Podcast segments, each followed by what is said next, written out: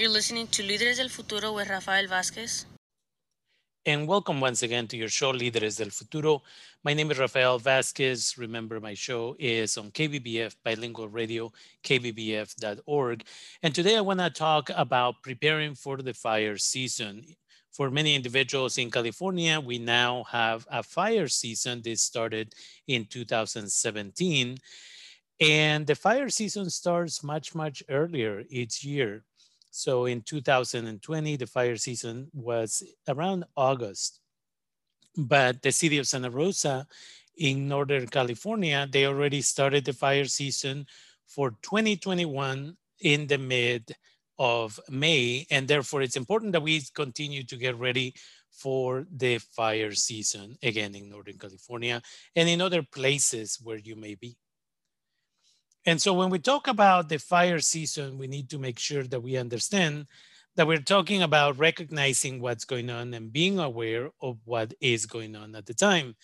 And so if you have access to your cell phone, you can go onto Nixle and basically you just text your zip code to 888 777. And as a result of that, any police department that provides services in that zip code, any sheriff's office that provides services in that zip code will be able to send you messages in case of an emergency. It's not just about fire emergencies. Sometimes there may be an accident on the road. Sometimes there may be some other issue that you need to be aware of. And as a result of that, again, it's important that you sign up for Nixle. You put your zip code and then you send that message to 888 777 and you will be able to get mobile alert. Also, and this is something that people often are not aware of with uh, this program named Nixle, is that you can also put different zip codes. So let's say you live in one zip code and your family members, your colleagues maybe live, you know, 10 miles away, you can put that zip code as well, and they will be able to, that police department, that sheriff's department will be sending messages for that zip code as well. And that way, maybe your mom or your grandma lives far away, you will know if there is an emergency that you need to be aware of. And so the other piece that is important here is during fire season, it's important that you keep your phone charged at all times and especially at night, right? So if it is a major emergency often your phone will vibrate and it will make noise and everything else, but it doesn't happen all the time. And so it's important that you have enough time to be able to gather the essentials and be able to get out. And so it's important that you prepare ahead of time. And for that reason, you need to have your phone ready and be aware when an emergency is happening. The next thing that you need to be aware of and prepare for is you need to make an emergency plan. Again, you need to determine as a family at least two routes that you're going to take in case one is blocked by a fire, then you can take a different one. This applies as well in case of an earthquake. And so if there is an earthquake, what are you going to do? Which direction you're going to take? The more routes, the more ways that you have to get out of your area, out of your house, the better. The other issue that happens on a regular basis in this situation is everybody thinks of maybe the highway or the freeway. And so those places may be packed, but are there other side roads that can get you out of your home? That is what you planned with your family. Also, if an accident happens, whether it is a major fire or maybe an earthquake or other immediate uh, situation, where your family may be at work and somebody else may be at school and nobody is able to come back because the roads to your home are closed, you need to agree in a meeting location in case you cannot come back. So let's say we're going to meet outside of somebody's school or maybe we're going to meet in the parking lot of the shopping center where we know that there's less likelihood that there's going to be an emergency there. If you have a plan, it makes it easier. And so a lot of people say, well, but that's okay. We're going to have our cell phones. Well, uh, sometimes in an emergency, the government actually shuts down some of the cell system in order for emergency vehicles and personnel to have uninterrupted communication. So don't just rely on the cell phone. This brings me to the other thing, and that is have a phone number of someone who lives outside of the area. So if you have an uncle that lives 50 miles away, doesn't mean you're going to make it there, but it means that you call that person and you say, I am at the meeting location. I don't know if my cell phone is going to be working, but in case my child calls, let them know I'm at the meeting location. Or there's a, a, change of plans. The meeting location is no longer accessible, and we are changing the meeting location to a different place. And, and so those numbers should be memorized your family member's phone number should be memorized always. Do not rely on the cell phone. If the cell phone falls and breaks and is no longer accessible, there's no point in having the cell phone. You have to memorize these numbers. And so that's important. And then everybody should have an emergency kit. And the emergency kit should have multiple things. Water. For example, one gallon of water per person in the family for at least a few days. And so this is for drinking and is for sanitation. Uh, food, and this is food that is gonna be at least for three days and food that is not gonna go bad. So canned food, for example. And in some counties, the counties, the cities have been distributing emergency kits and they don't often give you a lot of food, but this is the food packages that will last you up to five years and it will not go bad. And so those are the things that you should always have in your emergency kit. And then a battery power or hand crank radio. And again, in some locations in the community, uh, lately, at least in California, some of the county services with money from FEMA have been distributing some of these radios and also some of these uh, flashlights um, or mechanical flashlights that you operate by uh, using your hand and pressing on them or cranking them. And so those items are essential. And a weather radio. Again, that is something that should be there. And it should be one that, again, doesn't require batteries, but that you can operate by, you know, uh, hand crank uh, in order to make it work. So it's important for you to keep that in mind and a first aid kit. And often people don't think about the first aid kit, but also think about the first aid kit, not just for you, but maybe you run into somebody who got injured as they were leaving their home and you can provide a service to that individual or individuals extra batteries if you have a flashlight that requires batteries um, and a whistle in order to be able to signal for help. Maybe you are trapped uh, and you need to tell people, maybe shouting doesn't work, but you know, again, that whistle and uses less energy sometimes. N95 type masks or KN95. And again, it's important that you have a pack and enough for at least two times for you to replace at least once for each family member. Put them in Ziploc bags, that way they don't get dust on them and they also don't get wet. Plastic sheeting and duct tape in order to, in order to create some type of shelter if you need to. Again, one of the things that uh, people often don't think about until they're in the middle of it and is the smoke. So the N95 masks, the plastic sheeting and duct tape are essential garbage bags and plastic ties that can also be used for multiple uh, purposes. And so it's important that you carry some of those. A wrench or pliers so that when you're leaving home, you can turn off the utilities. That is something that people don't think about. And then again, the fire can just go into your home and it's easier to create an explosion perhaps, and then you lose everything you had. But by turning off the utilities, it makes it harder for the fire to continue and create more destruction. A manual can opener for those canned foods and again, local maps on paper that you keep in a Ziploc bag. Because again, assume that your cell phone is not gonna work and this way you'll find your way out of your area, out of your home and into a safe space.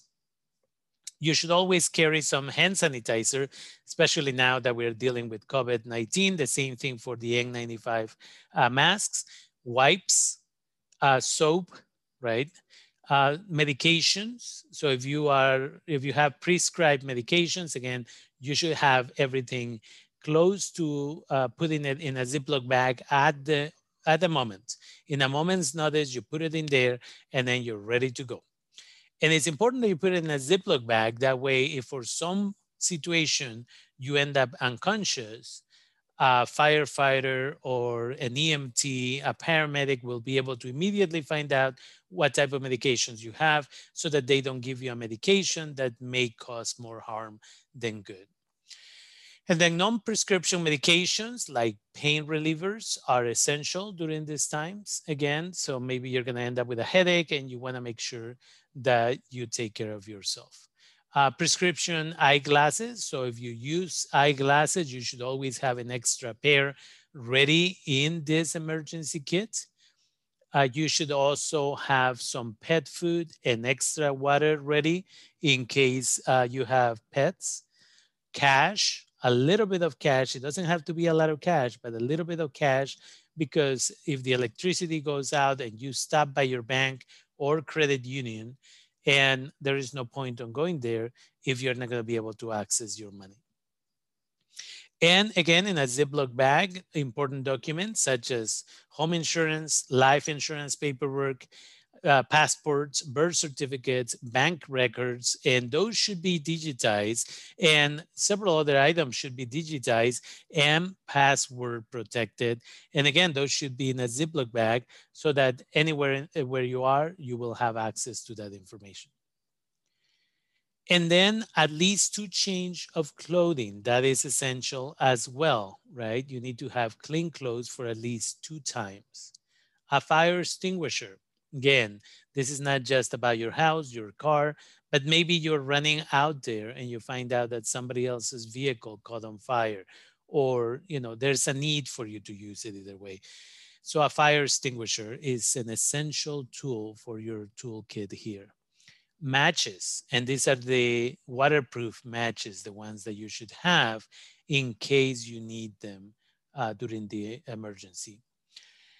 Feminine products, again, sometimes we just think about ourselves, but in this situation, feminine products, it could be that at the shelter where you're going, nobody has feminine products and somebody needs them.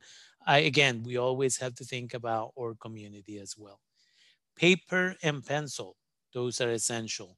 You need to take notes, you need to take directions, you need to write some important information that is coming in, paper and pencil books and games for children, especially if you have your own children. Again, don't think video games here, but think about board games or something similar to that so that they're not bored out there um, wherever you are for a couple of days. Paper cups, plates, and eating utensils. You should have some of those, again, in plastic bags in case you have to be out there for a while. And then you have to keep this kit near the door for easy access. You literally, if you have a garage, you put it near where the vehicle parks so that you open the trunk, you throw everything in there and you're out in a couple of minutes. For water, it gets heavy. So one of the things that is always recommended is if you use a container with wheels so that you can put it in the trunk. But if for whatever reason you get a couple of flat tires and instead of having to carry all that water, you just pull everything out and roll it with you and it's much, much easier. And then one of the things that is important again is to keep some of these items always in your car uh, at your job, maybe at your office, in case you cannot come home. So an extra a couple cha uh, change of clothing, perhaps a fire extinguisher. Some of these items should always be in your car.